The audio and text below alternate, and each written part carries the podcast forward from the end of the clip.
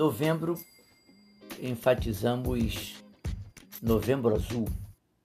O objetivo de Novembro Azul é trazer conscientização aos homens com relação à prevenção e à saúde masculina, principalmente com relação ao câncer de próstata. Pensando nisso, eu quero abrir esse mês com um podcast que é voltado para os homens. E o tema desse podcast já diz tudo: homens de verdade. Eu penso que a igreja brasileira vem vivendo uma crise muito forte no contexto familiar. Além da mídia, das redes sociais que abordam e bombardeiam nossas famílias como célula master da sociedade, nós encontramos um problema que eu considero ainda mais grave, porque como igreja não estamos conseguindo formar homens fortes, homens de verdade. O rei Davi, em suas últimas palavras para Salomão, seu filho, ele disse em 1 Reis 2:2: Eu vou pelo caminho de todos os homens. Esforça-te, pois, e sê homem. Davi tinha aproximadamente 70 anos, segundo Samuel 5:4 nos informa essa sua idade. E em 1 Reis capítulo 1, versículo 1, afirma que Davi era velho e entrado em dias. Você pode conferir também o versículo 15 desse mesmo capítulo. Um outro homem que eu quero citar é Benaías. Benaías ele é citado várias vezes nos escritos de Reis e Samuel.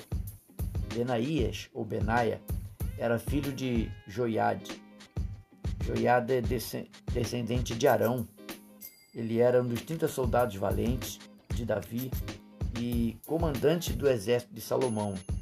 E como tal, ele se tornou o chefe da guarda pessoal do rei Davi e era da tribo de Arão. E a mando de Salomão, o rei que sucedeu Davi, ele matou Adonias, Joabe e Simei. Você encontra essa informação em 2 Samuel 23, 20. Eu entendo que Benaías era um homem corajoso, um homem de verdade.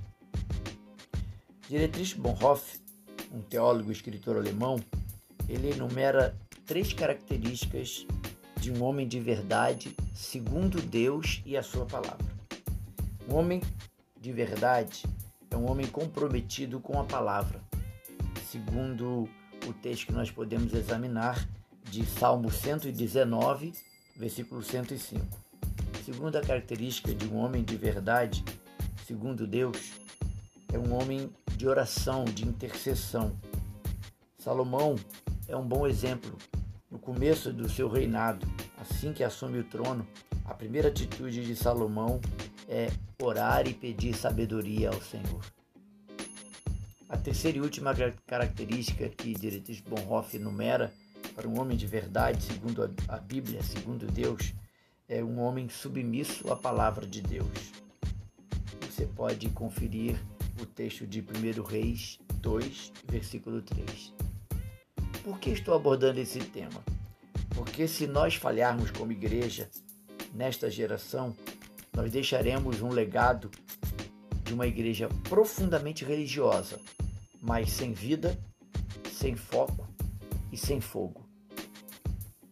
Eu me dirijo a você, meu querido irmão, seja um homem de verdade, pague o preço para que a palavra de Deus seja divulgada, proclamada para a glória de Deus e deixe um legado para essa geração e ajude, contribua, esforça-te para conseguir nessa sua geração influenciar outros jovens, meninos que poderão se tornar homens de verdade, segundo a palavra de Deus.